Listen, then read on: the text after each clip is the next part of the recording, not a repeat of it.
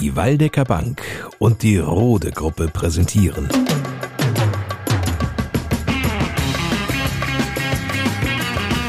Bei uns am Diemelsee.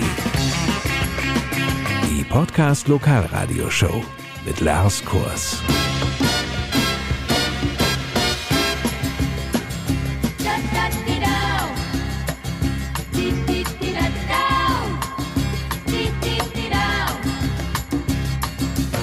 Hallo zusammen. Der Podcast meldet sich wieder zurück. Volles Programm bis Jahresende.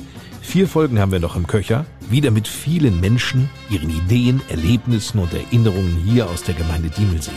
Mit dabei in dieser Ausgabe Heinrich Zölzer, der Mann aus Schweinsbühl, hat die Idee, in der Gemeinde einen Bürgerwald zu schaffen. Bürgerwald heißt, dass jeder Bürger sich einbringen kann mit Gedanken, mit Manpower, mit Spenden und auch aktiv am Umweltschutz teilnehmen kann. Manfred Müller und sein Lieblingsplatz. Wir sind jetzt fünf Kilometer vom Startpunkt des Diemelsteigs in Heringhausen. Diese Ruhebank, wo wir drauf sitzen, die liegt also zwischen Heringhausen und Rennecke.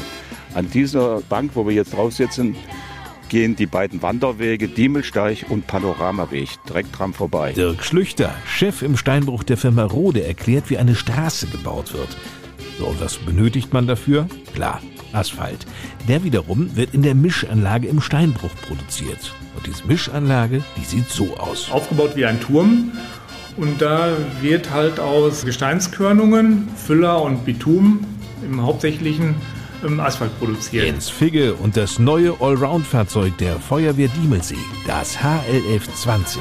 Also dieses Fahrzeug ist grundsätzlich in Adorf, aber auch wenn es zufährt, das erst ausrückende Fahrzeug aktuell. Und da ist alles drauf, technische Hilfsleistung, Brandeinsatz. Damit kann ich alles bedienen. Bastian Koch von der Waldecker Bank hier in Adorf informiert über lukrative Möglichkeiten, sich ein kleines Vermögen zu schaffen. Und zwar hierüber. Ja, Union Investment ist ein Verbundpartner von uns, mit dem wir schon jahrelang erfolgreich zusammenarbeiten. Das ist eine Fondsgesellschaft. Da gibt es halt die Möglichkeit, sein Geld anzulegen, was in der heutigen Zeit natürlich sehr sinnvoll ist weil es bei der Nullzinspolitik eben ja, keine anderen Möglichkeiten mehr groß gibt. Dieser Mann aus Stormbruch ist auch dabei. Karl Becker, geboren am 3.7.63.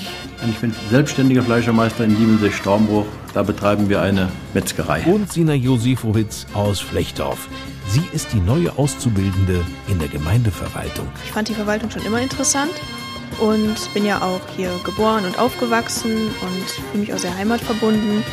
Von daher bin ich schon sehr froh, hier zu sein. Wir beginnen wie gewohnt mit Diemelsees Bürgermeister Volker Becker. Den beschäftigt die finanzielle Situation der Gemeinde im Augenblick sehr. Genau, Lars, das stimmt. Das sieht absolut derzeit nicht gut aus. Wir haben über viele Jahre die kommunale Einrichtung gut führen können, konnten auch das finanziell alles stemmen. Aber bedingt durch Corona und den Folgen daraus, dass wir jetzt weniger Gewerbesteuer, Einkommensteuer oder Umsatzsteuer bekommen, sind wir in eine finanzielle Schieflage gekommen. Wir haben also in 2022, wenn wir mit einem Verlust von rund 1,7 Millionen Euro rechnen müssen. Und das sind Mittel, die werden auch nicht durch Bundes- oder Landeszuschüsse irgendwo ausgeglichen. Das heißt, wir müssen hier selbst als Kommune tätig werden. Kommt dir dieses Minus, sage ich mal, so überraschend? Das kommt für uns als Gemeinde Diemelsee schon überraschend, weil in den vergangenen Jahren schon genug Zuweisungen, Zuschüsse von oben kamen, vom Bund und Land. Aber wenn man über eine Million Minus hat, das kommt doch nicht von ungefähr, oder? Nein, gewiss nicht. Wir haben auch Gewerbesteuerzahler. Äh, die Betriebe bezahlen weniger Gewerbesteuer. Ein Betrieb ist weggegangen. Und da merkt man auch hier entsprechenden Rückgang bei den Einnahmen. Könnt ihr denn dieses Loch in irgendeiner Weise stopfen? Das wird sehr schwierig. Wir sind natürlich schon sehr früh zusammengekommen. Es ist eine gesetzliche Vorgabe, aber auch eine Vorgabe der Kommunalaufsicht, wenn wir den Haushalt genehmigt bekommen wollen, dass wir den Haushalt ausgleichen. Und deshalb haben wir uns auch äh, mal zusammengesetzt mit den Fraktionsvorsitzenden, mit Mitarbeitern der Verwaltung und Gemeindevorstand und natürlich auch Bürgermeister, haben nach Lösungsvorschlägen gesucht und haben auch vieles gefunden. Wenngleich wir auch hier jetzt einen harten Haushaltskonsolidierungskurs fahren müssen. Es wird also Einsparungen von circa 20 Prozent in jedem Bereich des Haushaltes geben. Das gehören die Vereine genauso dazu wie der Fremdenverkehr, Feuerwehrwesen und, und, und. Also da muss jeder seinen Teil mit zu beitragen. Wir versuchen aber auch im Rahmen der interkommunalen Zusammenarbeit Kosten zu reduzieren. Wir haben deshalb jetzt einen Studienauftrag gegeben, um auszuloten, auf welchen Bereichen, in welchen Gebieten wir mit Willigen zusammenarbeiten können, um auch hier nachhaltig Kosten zu sparen. Aber das alles wird wahrscheinlich nicht ausreichen. Deshalb werden wir auch hier um Erhöhungen bei den Steuern, aber auch Gebühren nicht umhinkommen. Das heißt, es, im Ergebnis ist jeder Bürger auch damit belastet. Aber wir hoffen hier auch auf Verständnis. Wir konnten über viele Jahrzehnte doch die Gebühren und vieles andere unten lassen im unteren Bereich, weil wir genug Einnahmen hatten, um auch quer zu subventionieren. Aber das geht nun nicht mehr. Müssen jetzt die Diemelseer auf alles, was schön war, verzichten? Nein, genau das wollen wir nicht. Das Bad in Heringhausen wird genauso aufhaben wie die Grube Christiane und die öffentlichen Einrichtungen, Dorfgemeinschaftshäuser auch. Aber trotzdem müssen wir auch hier Einsparungen bringen und hoffen auch hier an die Akzeptanz der Bürgerinnen und Bürger. Und vieles kann man vielleicht auch mal, ja, ich will nicht sagen aussitzen, sondern aussetzen. Wenn man Rasen mäht oder öffentliche Flächen mäht, ähm, es muss nicht jede Woche sein, wir brauchen nicht unbedingt einen englischen Rasen. Manchmal geht es auch einfach über ein blühendes Feld, was halt über viele Monate sich verändert und der Natur gut tut, aber auch den Insekten und dass man auch hier entsprechende Einsparungen erzielt. Also das sind alles kleine Möglichkeiten. Oder es gibt welche, die die Patenschaft übernehmen wollen und so zum Beispiel Grünflächen pflegen wollen oder einfach mal ein kleines Beet vor der Haustür in der Straße oder wo auch immer im Ort sich darum kümmern und hier mal nach dem Rechten sehen. Wir würden uns aber auch freuen, wenn die Bürger sich auch Gedanken machen, was die Finanzen betrifft. Wenn dort Ideen bestehen, sind wir gerne offen, nehmen die auf. Da kann man sich auch hier jederzeit an die Verwaltung wenden oder per E-Mail uns einfach mal Vorschläge unterbreiten. Und zwar an gemeinde.diemelsee.de. Offene Worte waren das von Diemelsees Bürgermeister Volker Becker.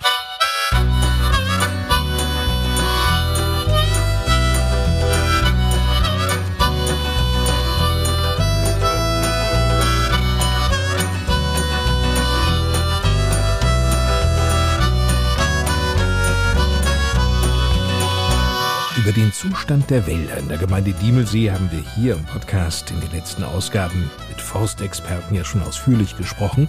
Auch Heinrich Zölzer aus Schweinsbühl ist der Überzeugung, Zurzeit ist durch die Klimaerwärmung die Fichte in Frage gestellt, gerade die Monokultur. Und der Borkenkäfer macht den großen alten Fichten den Gar aus. Das heißt, wir werden es noch erleben, dass die nächsten fünf Jahren keine Fichten mehr über 40 Jahre hier oben bei uns stehen. Der Mann kennt sich aus. Heinrich Zölzer ist nämlich Forst- und landwirtschaftlicher Unternehmer. Das, was er sieht, besorgt ihn. Weil ich sehe es gerade im Klimawandel wichtiger denn je, die Flächen, die durch Trockenheit und Borkenkäfer entstanden sind, wieder mit gesundem Mischwald zu bewalten. So kam dem 61-Jährigen gemeinsam mit Mitstreitern der Freien Wähler, Zölzer ist nämlich auch Vorsitzender der hiesigen FEG, die Idee, einen Bürgerwald zu schaffen. Von dieser Idee sind viele begeistert. Ich danke nochmal allen Fraktionen, dass die das mitgetragen haben. Die Gemeinde hat über 150 Hektar Wald und würde hierfür eine Parzelle zur Verfügung stellen. Mit dem Bürgerwald möchte er die Menschen zum Mitdenken animieren. Vor allem müsse die Nutzung der heimischen Wälder diskutiert werden. Der Wald der Zukunft wird ein Mischwald sein, wird aber auch dementsprechend äh, von dem Boden abhängig sein. Und man muss von vornherein sich erstmal darüber klar werden, welche Aufgabe oder Hauptaufgabe soll der Wald erfüllen. Soll er zur Holzproduktion dienen? Soll er zur Erholung schwerpunktmäßig dienen? Oder soll es jetzt ein Wald sein, der anschaulich ist? Sind sogar Gedanken da, dass da drinne Beeren und Sträucher und dementsprechend gesammelt werden kann? An der wirtschaftlichen Nutzung käme aus Sicht von Heinrich Zölzer niemand vorbei. Wirtschaftsfaktor muss meines Erachtens zum größten Anteil die Holznutzung sein, weil anders lässt sich nicht finanzieren. Denn wenn man das dementsprechend ohne die Holznutzung betrachtet, dann ist der Wald eigentlich ein teurer Luxus- und Zuschussbetrieb. Wahnsinn. Hätten Sie das gedacht? Heinrich Zölzer kann das an Zahlen festmachen. Wenn man beispielsweise vier bis fünf Festmeter geerntet hat, dann bleibt unterm Strich vom Hektar ein Erlös für den Wald von circa 200 Euro übrig. Und dann kann sich jeder ausdenken, was jetzt im Moment los ist und was das für eine lange Durchstrecke für die Gemeinde, die Kommune oder auch die privaten Waldbesitzer ist, jetzt wieder zu bewalten. Das klingt ernüchternd, aber so sieht die Realität aus. Mit dem Bürgerwald soll in der Bevölkerung das Bewusstsein für den Schatz Wald an sich geschärft, Wissen angereichert und eine Sensibilität geweckt werden. Doch wie können wir uns den Bürgerwald vorstellen? Eine Parzelle, an der ein Schild auf den Bürgerwald hinweist? Nicht ganz so. Okay, wo sollte denn diese Parzelle Bürgerwald angesiedelt sein? Diese sollte logistisch möglichst am Diemelsteig liegen oder am Radfahrweg. Möglichkeit wäre zum Beispiel in Richtung Dommel. Und dort könnte aktiv gerade Umweltpolitik betrieben werden, mit Kindergarten zusammen, mit Touristen, aber auch nachher anschaulich für Studienzwecke, weil über den Naturpark wurde ein neues Programm aufgelegt zur Wiederbewaldung in Sachen Klimaschutz. Soweit Gemeindevorstandsmitglied Heinrich Zölzer aus Schweinsbühl. Mehr zu diesem Programm des Naturparks in der nächsten Ausgabe unseres Podcasts bei uns am Diebelsee.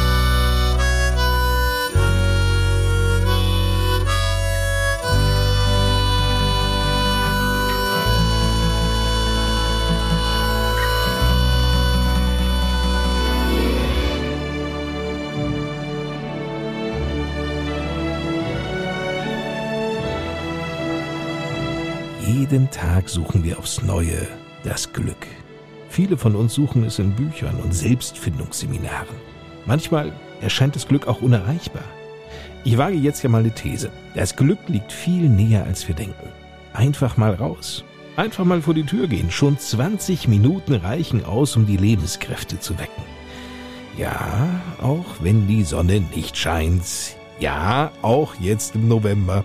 Ein einfacher Spaziergang kann wirklich negative Gedanken relativieren, vor allem aber den Blick für die Schönheiten der Natur bei uns hier in der Gemeinde Diemelsee schärfen. Manfred Müller aus Heringhausen, der führt uns jetzt hier im Podcast bei uns am Diemelsee zu seinem Lieblingsplatz.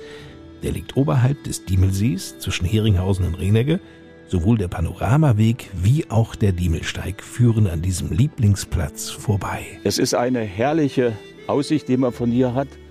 Beispielsweise in diese Richtung, Richtung Heringhausen, sieht man im Hintergrund den Dommel, ungefähr 700 Meter hoch. Links davon in dem kleinen Knick, da sieht man, im Moment ist es natürlich ein bisschen trübe, aber bei schöner Fernsicht sieht man dann die Spitze des Hochheidedurmes vom Ettelsberg. Und links davon ist der Niegelscheid, da geht auch der Diemelsteig vorbei und da hat man einen Blick auch noch auf den Diemelsee. Ein einsamer, traumhaft schöner Platz direkt am Wald vor einem Maisfeld. Man sieht hier öfters auch dann äh, mal Rehe rauskommen aus dem Wald, weil hier eine absolute Ruhe ist, eine absolute Stille. Und man kann hier gut entspannen und so. Und man kann bei dieser Entspannung auch gleichzeitig diese herrliche Landschaft dann bewundern. Greifvögel soll es hier auch geben? Ja, Greifvögel gibt es hier auch. Und zwar den Rot-Milan. Das ist interessant, weil wir gerade direkt neben der Bank hier diese Wiese sehen. Und wenn die Wiese gerade frisch abgeerntet ist, dann kommen aus dem Wald die rote Milan aus dem Wald und suchen dann hier in ihrem imposanten Kleidflur, suchen die dann die Mäuse. Und das ist auch immer interessant und es ist einfach herrlich zu beobachten, wenn diese Gleitvögel dann über diese Wiesen hier gleiten. Sie sind nun seit 19 Jahren hier ansässig mit Ihrer Frau, kannten natürlich den Diemelsee schon vorher. Sie stammen aus Kassel, Ihre Frau aus Korbach. Die Schwiegereltern lebten hier. Sie hatten immer einen Bezug hier zur Gemeinde Diemelsee und natürlich auch speziell zu Heringhausen. Wann haben Sie denn diesen Platz hier entdeckt und für sich so als Lieblingsplatz auch ausgeguckt? Als wir vor 19 Jahren hier ganz an Diemelsee gezogen sind von Kassel, habe ich mich für den Wandertourismus engagiert und habe die ganzen schönen Strecken hier abgelaufen und habe gesagt, überall da legen wir Wanderwege an und wir müssen natürlich die Wanderwege auch beschildern. Und ich habe mich dann insbesondere für die Beschilderung der Wanderwege eingesetzt. Und mein Lieblingswanderweg hier ist der Panoramaweg, der auch direkt an dieser Bank hier vorbeigeht. Und den habe ich selbst ausgeschildert, vor ungefähr, ja, mittlerweile sind das auch zehn Jahre her. Und dieser Lieblingswanderweg ist damit aufgenommen worden in die Qualitätsregion Sauerländer Wanderdörfer, weil einfach dieser Panoramaweg eine herrliche Aussicht unterwegs bietet, insbesondere vom St. Muffer und auf die Staumauer. Und so bin ich eigentlich zum Wandertourismus gekommen. Es liegt ja in der Natur der Sache. Sie kennen ja das Lied, das Wandern ist des Müllers Lust. Und aus dieser Sicht habe ich das auch gesehen. Und der zweite Vorteil, den ich dabei habe, ich bin immer unterwegs oder meistens unterwegs und kontrolliere auch die Beschilderung. Bei dieser Gelegenheit habe ich meine Nordic Walking Stöcke dabei und mache dann meine Touren hier auf den Wanderwegen. So bin ich an diese Bank gekommen, weil ich einfach diese Aussicht und die Ruhe hier insbesondere genieße auf dieser Bank. Wie viel wandern Sie denn so in der Woche? Ich habe mir so einen Schrittzähler auf meiner App drauf und das Mindestziel ist immer 6000 Schritte bei jeder Wanderung zu erreichen. Meistens sind es 8000 Schritte, das heißt also so ungefähr, ja, das sind ungefähr 6, 7 Kilometer. Also diese Bank steuere ich im Monat bestimmt drei, vier Mal an. Das ist für mich eine Trinkpause. Man sieht ja von hier aus unser Wohnhaus hier. Das liegt uns auch ungefähr in einer Entfernung von Luftlinie zwei Kilometer. Also Sie steuern bewusst auch diese Bank an, weil Sie ganz einfach sagen, mein Lieblingsplatz, hier kann ich die Seele baumeln lassen. Genau, das ist der Hintergrund in erster Linie auch, die Ruhe, die Entspannung. Und man kann die Seele baumeln lassen und gleichzeitig eben diese schöne Landschaft und die herrliche Natur dann hier genießen. Ne? Der Lieblingsplatz von Manfred Müller aus Heringhausen. Und wo liegt Ihr Lieblingsplatz hier in der Gemeinde Diemelsee? Lassen Sie uns gemeinsam auf Entdeckungstour gehen. Wir freuen uns über eine kurze Nachricht über unsere Instagram-Seite Diemelsee Podcast.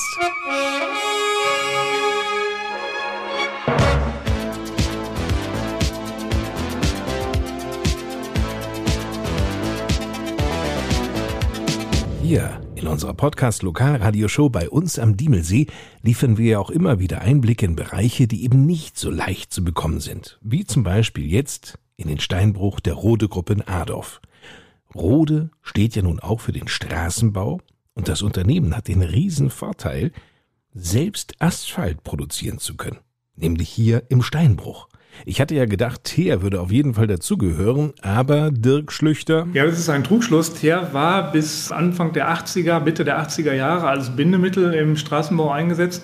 Also dieser Geruch hat sich in meiner Nase festgesetzt, unten beim Hirn. Ja, dieser Teergeruch ist eigentlich ein Zeichen dafür, dass es sich um belastetes Material handelt, was aus Steinkohleverkokung gewonnen wurde. Heutzutage verarbeiten wir eigentlich nur noch Bitumen, was ein Mineralprodukt ist, wo eigentlich keine Schadstoffe mehr enthalten sind, womit sogar Trinkwassertalsperren gebaut und abgedichtet werden. Nun ist es so, dass Sie hier Asphalt entsprechend herstellen. Wie läuft dieser Prozess konkret ab? Es werden erstmal hauptsächlich die Gesteinskörnungen in einer Trockentrommel erhitzt. Da laufen bis zu 200 Tonnen die Stunde durch ein Drehrohr, wo ein Brenner vor Kopf angeflanscht ist. Und dieser Brenner erwärmt die Steine dann, wenn wir normalen Asphalt mischen ohne Recyclingprodukte, auf ungefähr 200 Grad in einem Zeitraum von ungefähr drei bis vier Minuten in der Trommel. Und dann haben wir ein Gesteinskörnungsgemisch, was dann mit 200 Grad in den Mischer gelangt und dann mit Füller und Bitumen vermischt wird und dann kommt das Produkt Asphalt heraus. Wir haben den großen Vorteil, dass wir die Gesteinskörnung direkt bei uns aus dem Steinbruch beziehen und aus der Siloanlage abziehen. Da brauchen wir nicht einen separaten Radlader, der nochmal Doseure beschickt. Auf Spitze auf Knopf können wir zum Beispiel mit einer Person alleine dann Asphalt produzieren. Und wie viel dann am Tag? Also ich sage mal so 2000, 2500 Tonnen am Tag bei Tragschichten, die kriegen wir locker raus. Sie sprechen von Tragschichten. Wie ist denn eine Straße überhaupt aufgebaut? Eine Straße hat je nach Belastungsklasse einen verschiedenen Aufbau. Ich sage mal so eine Standard-Bundesstraße oder Autobahn, die haben eigentlich einen dreischichtigen Aufbau. Das ist äh, eine Tragschicht, eine Binderschicht und eine Deckschicht. Wobei die Tragschicht eigentlich die ganzen Lasten aufnehmen soll. Die ist dementsprechend am dicksten ausgelegt. Die Binderschicht ist als Verbindungsschicht zwischen der Tragschicht und der Deckschicht ausgelegt. Die nimmt Schubspannung auf. Und die reine Deckschicht, die ist in den meisten Fällen nur drei bis vier Zentimeter dick. Äh, die ist als reine Verschleißschicht ausgelegt, die dann auch regelmäßig erneuert werden muss. Die Asphalt-Tragschichten, die werden auch aus einem groberen Zuschlag hergestellt, also das Körnung von 0 bis 16 oder 0 bis 32 Millimeter. Und die haben auch längere Liegedauern wie die Binder und die Deckschicht, weil Tragschichten, die sollen so 40 bis 60 Jahre schon mal halten.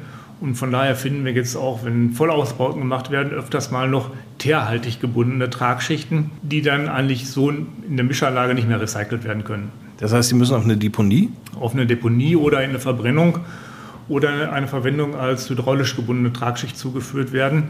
Da wird das teerhaltige Granulat dann gebrochen und mit einem Recyclingbinder umhüllt und als Tragschicht wieder eingebaut. Dieses Verfahren ist eigentlich ein schönes Verfahren, wird aber immer weniger angewendet. Wie lange dauert es eigentlich, nur mal zum Verständnis, eine Straße überhaupt, sag ich mal, so eine normale Bundesstraße, wie Sie sie gerade nannten, so ein Kilometer Straße herzustellen? Wenn man jetzt nur eine Sanierung macht, äh, würde ich schon sagen, dass man das in, in vier bis sechs Wochen hinkriegen kann. Spannendes zum Straßenbau von Dirk Schlüchter, dem Chef im Steinbruch der Rode Gruppe in Adorf.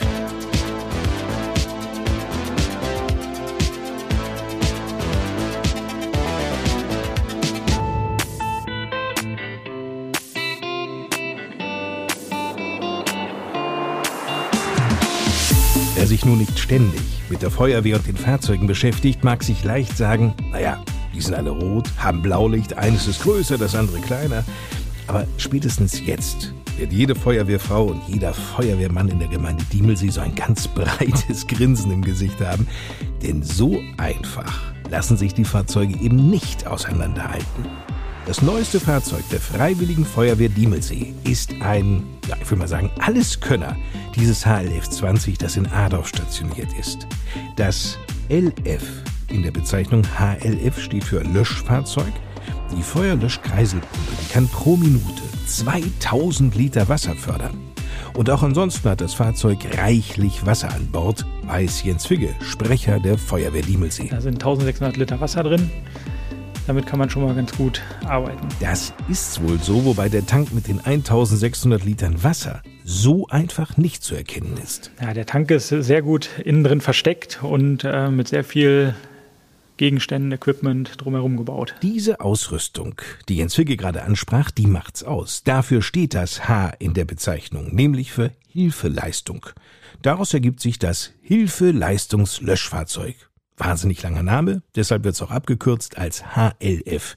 Und diese HLFs, die sind ohne Frage die vielfältigsten Fahrzeuge im Feuerwehrwesen. Sie haben sich aus den Löschgruppenfahrzeugen entwickelt, als die Feuerwehren nämlich erkannten, dass sich hier Einsatzspektrum von der Brandbekämpfung zunehmend zur technischen Hilfeleistung verschob, und so haben sie deshalb ihre Löschgruppenfahrzeuge mit zusätzlicher Beladung zur Unfallhilfe ausgerüstet. Ja, also der ganze Teil technische Hilfeleistung ist natürlich klassisch Schere und Spreizer. Die sind auf dem Fahrzeug mit ja, wirklich neuester Technik, mit Akkubetrieb. Die treiben im Prinzip die interne hydraulische Pumpe an. Man ist viel handlicher, beweglicher damit und kann auch schneller arbeiten. Mit diesen Geräten lässt sich im Einsatz ideal arbeiten, erzählt Jens Figge. Aber damit einfach zu dem verunfallten Auto loszulaufen und dann loslegen? Nein, natürlich nicht. Also das ist wie überall in der Feuerwehr. Man wird ausgebildet, es gibt Lehrgänge dazu, wie man da richtig vorgeht. Und einfach drauf losschneiden geht natürlich nicht. Es ist eigentlich immer die patientenorientierte Rettung, so nennt sich die, im Mittelpunkt. Man schaut erstmal, wie da die Lage ist und muss das Auto stabilisieren, dass es nicht wackelt, sich nicht bewegt und erst wenn das alles vorbereitet ist und vielleicht schon eine Zugangsöffnung zum Patienten geschaffen wurde, dann fängt man auch mit den Geräten an und fängt mit der Befreiung an. Es versteht sich. Der Patient wird natürlich geschützt ne, über eine Decke oder ähnliches und dann kann man die Scheibe durchschneiden oder man kann sie auch äh, rauslösen aus der Gummidichtung, wenn man das Dach entfernt. Also es gibt da diverse Möglichkeiten. Und damit im Einsatzfall wirklich jeder Handgriff sitzt, muss natürlich geübt werden. Genau aus diesem Grund stehen ab und an schrottreife Autos am Adorfer Feuerwehrhaus. Genau, das Auto ist schon zerschnitten. Das ist jetzt bei einem der letzten Übungsdienste, nachdem das neue Auto hier am äh, Standort stand, äh, verwendet worden, um auch die Kameraden, Feuerwehrleute darauf auszubilden, dass sie auch mit den Geräten arbeiten können. Und da wurde natürlich an scharfem Gerät geübt, sage ich mal. Jens Zwicke ist von den Geräten auf dem Adorfer HLF 20 begeistert. Wir haben Säbelsäge, Trennschleifer, Akkuschrauber, Beleuchtungsgerät, alles Akku betrieben und es ist alles ein Akku und man kann damit durchtauschen und super arbeiten. Das HLF20 bietet aber noch mehr. Ein Sprungkissen zum Beispiel. Früher hatte ja die Feuerwehr das Sprungtuch, das wurde gespannt und dann festgehalten. Das ist im Prinzip die Neuentwicklung. Das ist was ähnliches wie eine große Hüpfburg, kann man sich das vorstellen. Dann wird Luft im Prinzip reingebracht ähm, über eine, eine Luftflasche Und dann kann man das, das ist relativ leicht, das Ding vor ein Fenster oder vor am Gebäude hinstellen, dass jemand reinspringen kann und da sicher landen kann. Oder das Hebekissen. Hebekissen kann sein, wenn eine Person unter einem Container, unter einem Auto, sonst wo eingeklemmt ist, um sowas anzuheben. Die Gemeinde Diemelsee nahm für die Sicherheit der Bevölkerung richtig Geld in die Hand. 305.000 Euro hat dieses Hilfeleistungslöschfahrzeug, das HLF 20, gekostet. Das Land Hessen übernahm einen stolzen Anteil in Höhe von 96.250 Euro. Und was geschah mit dem Vorgänger, dem alten Löschfahrzeug? Es gab das Konzept, was jetzt damit abgeschlossen ist, was von den Gemeindebrandinspektoren erarbeitet wurde und das stand unter dem Namen Ringtausch Diemelsee. Und mit der Anschaffung oder mit der Dienststellung des HLF äh, 20 in Adorf ist das LF 1612 was vom Baujahr 2002 war, also auch schon 19 Jahre auf dem Buckel hatte und in Adorf wirklich alle Einsätze gefahren hat, immer als erstes Fahrzeug ist dann ausreichend am Standort Ottlar, wo die Einsatzfrequenz geringer ist, da zu nutzen. Die haben das jetzt in Dienst gestellt. Und das bisherige kleine Feuerwehrfahrzeug aus Ottlar, Jens Figge? Auch das Ottlarer Fahrzeug ist noch einmal durch ein Refresh gelaufen, um das einfach mal so zu nennen. Der ist nochmal überholt worden, ähm, neu beklebt worden teilweise geändert aufgebaut, im Innenraum ausgebaut worden und der wird jetzt seinen Dienst am Standort in Wirmichhausen weitermachen. Sie merken, hier bei der Feuerwehr in Diemelsee kommt kein Fahrzeug so einfach weg. Mehr über jedes einzelne Fahrzeug der Feuerwehren in der Gemeinde Diemelsee gibt's im Netz unter feuerwehr-diemelsee.de.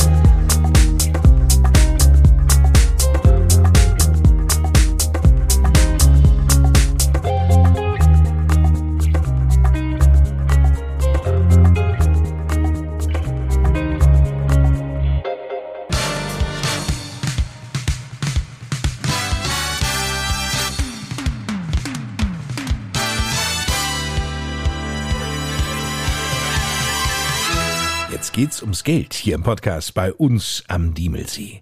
An sich doch eine tolle Vorstellung, Geld für sich arbeiten zu lassen, sich so auch ein kleines Vermögen aufzubauen. Das ist auch heute noch in der Zeit der andauernden Niedrigzinsphase durchaus möglich. Davon ist Bastian Koch überzeugt.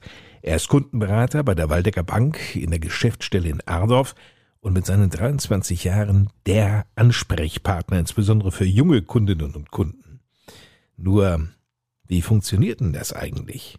Ich meine, das goldene Sparbuch hat ja nun nachweislich ausgedient. Genau, so kann man es im Prinzip sehen. Also das klassische Sparbuch, wie man es von früher kennt, gibt es eben nicht mehr und deswegen muss man halt nach Alternativen schauen, wie man sein Geld möglichst gewinnbringend anlegen kann. Okay, das klingt zunächst einmal gut. Ist das risikoreich? Da gibt es natürlich auch verschiedene Möglichkeiten. Da kommt es eben darauf an, wie sich der Kunde selber einschätzt. Es gibt verschiedene Risikobereitschaftsmöglichkeiten und je höher das Risiko ist, desto höher habe ich natürlich auch die Möglichkeit, Verluste zu ertragen. Also Fußballwetten wäre das Risiko groß. Ganz genau richtig. So kann man es gut beschreiben. Nun werden ja Fußballwetten nicht dabei sein. Das Spektrum reicht wahrscheinlich von der Riester-Rente bis so ungefähr. Genau, also klar, es gibt einmal Bereich äh, Altersvorsorge, da haben wir Möglichkeiten, das Geld anzulegen. Es gibt aber auch ganz normale klassische Fonds. Ich sag mal, es gibt verschiedene Möglichkeiten, Immobilienfonds, Mischfonds, Aktienfonds. Da unterscheidet sich das Ganze eben nach der Risikobereitschaft und da gibt es für jeden Kunden Möglichkeiten. Aber muss ich da nicht tatsächlich schon mit einer gewissen Summe Eigenkapital kommen? Nein, als Kunde muss man dafür mit keinem Eigenkapital kommen. Ähm, das Ganze funktioniert schon ab 25 Euro monatlich. Sprich, auch für den Kunden, der jetzt vielleicht gerade erst seine Ausbildung begonnen hat, der kann diese Möglichkeit nutzen. Was hätte ich denn davon? Was würden Sie damit machen? Was würden Sie mir vorschlagen? ich sag mal, einen klassischen Aktienfonds wie zum Beispiel den Uniglobal. Den könnte ich Ihnen jetzt anbieten. Den gibt es einmal als normalen Fonds, einmal als Nachhaltigkeitsfonds. Nachhaltigkeit klingt spannend, gerade in der heutigen Zeit. Was bedeutet das? Gerade in der heutigen Zeit äh, ist das natürlich ein sehr interessantes Thema, was auch junge Leute sehr betrifft und auch bewegt, finde ich. Es wird in der Gesellschaft immer weiter zum Tragen kommen und die Union Investment hat jetzt zum 1.10. eine Neukundenkampagne gestartet. Da geht es genau um dieses Thema. Wer sich im Prinzip dafür entscheidet, ein neues Depot zu eröffnen bei Union Investment, wird durch eine Überraschung von Adidas im Prinzip beschenkt. Und zwar gibt es da einen Rucksack, der aus recyceltem Müll aus den Weltmeeren besteht. Und das ist so ein Anreiz für junge Kunden halt auch in diesem Gebiet was zu machen. Was ist sonst der Anreiz bei Nachhaltigkeit? Ja, das Thema Nachhaltigkeit, sage ich mal, stellt für einen vielleicht auch eine soziale Verantwortung dar, dass man für sich selber überlegt, ich möchte nachhaltig mein Geld anlegen bzw. investieren. Von der Rendite her habe ich dann natürlich keinen Nachteil. Und auf der anderen Seite tue ich noch was Gutes für die Umwelt und für die Gesellschaft. Gut, nun spare ich da 25 Euro jeden Monat an. Ne? Merke ich das schon nach einem Jahr? Oder sagen Sie, nach einem Jahr sind es 300 Euro und Feierabend? Ich kann natürlich mein Depot jederzeit einsehen. Ähm, Im besten Fall stehen da mehr als 300 Euro. Auf der anderen Seite kann es natürlich auch sein, dass vielleicht bei einem schlechten Börsenjahr nur 295 da stehen. Kurzum, wer schneller mehr Gewinne erzielen möchte, muss risikobereiter sein. Und wer da ein bisschen auf die Bremse tritt, hat halt nicht die Rendite entsprechend. Genau, also es geht eben darum, dass man das Geld eine Weile auf jeden Fall liegen lässt und nicht von heute auf morgen direkt alles wieder verfügt, weil das Geld eben auch arbeiten muss. Und ich sage immer, es gibt so eine Faustformel, die bedeutet Rendite, Aktie plus Zeit. Das bedeutet, ich brauche einen gewissen Aktienanteil bei meiner Anlageform und ich muss auch eine gewisse Zeit, einen Anlagehorizont mitbringen. Das Thema Fondssparen kommt eigentlich für jeden Kunden in Frage. Ich sag mal, das kann der 18-jährige Auszubildende sein, das kann aber auch die 75-jährige Rentnerin sein, die beispielsweise was für ihre Enkel ansparen will. Da gibt es jetzt keine festen Kundengruppen vom Alter her, wo man sagt, das trifft nur auf die zu, sondern das ist für jeden im Prinzip eine richtige Anlageform. Ich kann aber das denn genauso auch einsehen und behandeln wie mein Online-Konto auch. Genau, also ich habe die Möglichkeit, dass ich mein Depot jederzeit online selber einsehen kann. Einzige Voraussetzung ist eben dafür, dass ich einen aktiven Online-Banking-Zugang nutze. Aber ansonsten ist das Ganze so transparent, dass ich im Prinzip das Gleiche sehen kann wie der Bankberater auch. Könnte ich denn auch mal so einen Beitrag, wenn ich gerade etwas flüssiger bin, erhöhen? Ja, also wir haben da eine tägliche Verfügbarkeit einmal von dem Geld, dass wir von heute auf morgen über das Geld verfügen könnten. Auf der anderen Seite sind wir auch so flexibel, dass wir die Sparraten anpassen können, beziehungsweise auch einen Einmalbeitrag, wenn was übrig ist, rein investieren könnten. Sagt Bastian Koch aus der Ardorfer Geschäftsstelle der Waldecker Bank. Mehr zum Thema Union Investmentfonds ist auf der Homepage waldecker-bank.de zu finden.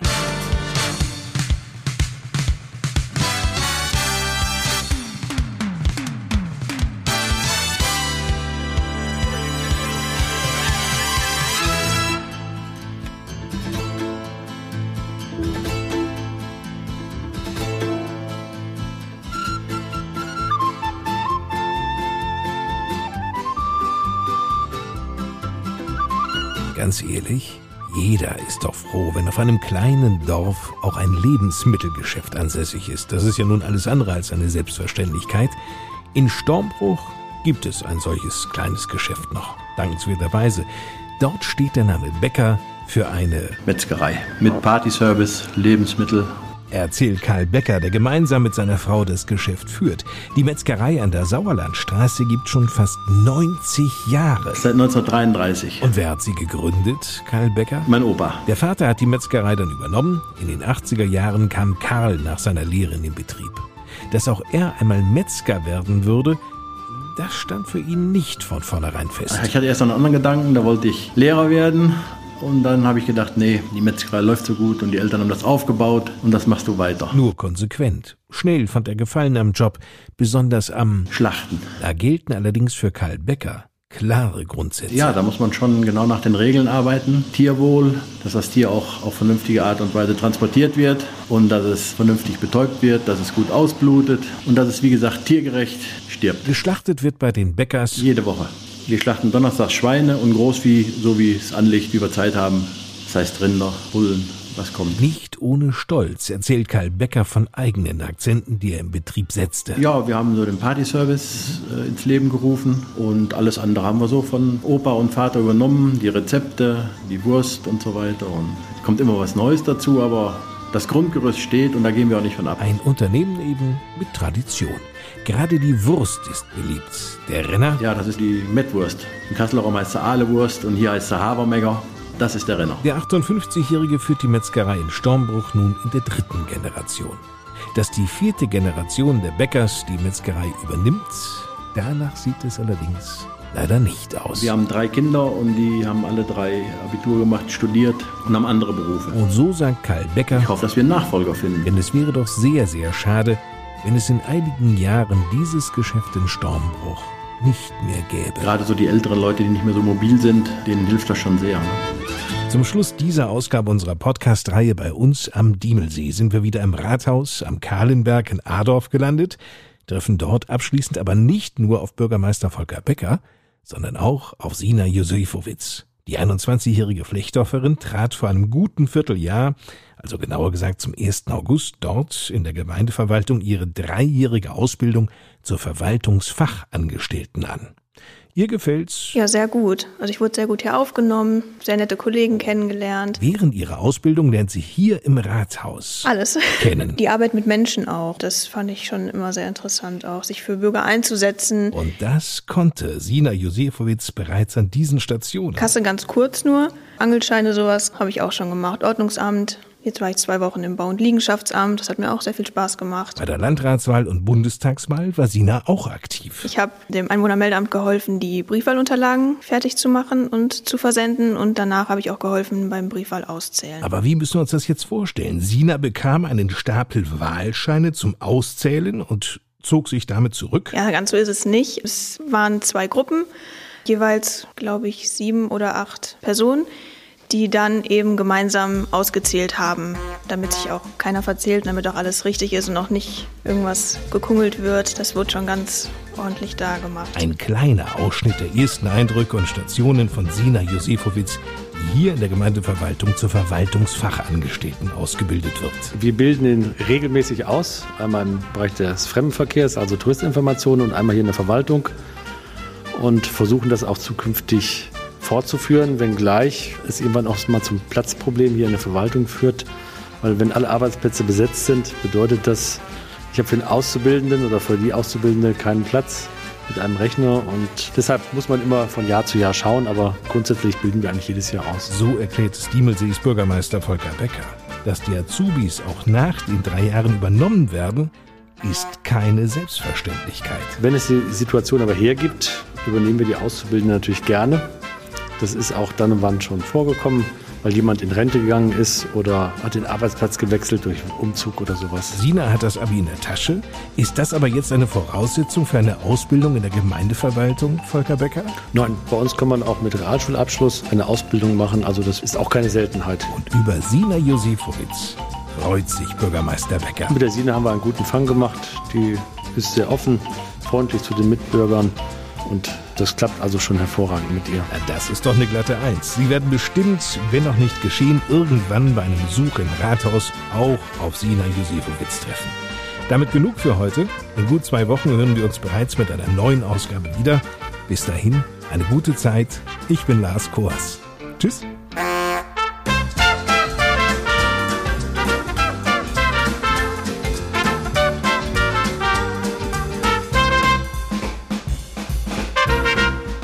Podcast Lokalradioshow bei uns am Diemelsee wurde präsentiert von der Waldecker Bank und der Rode Gruppe.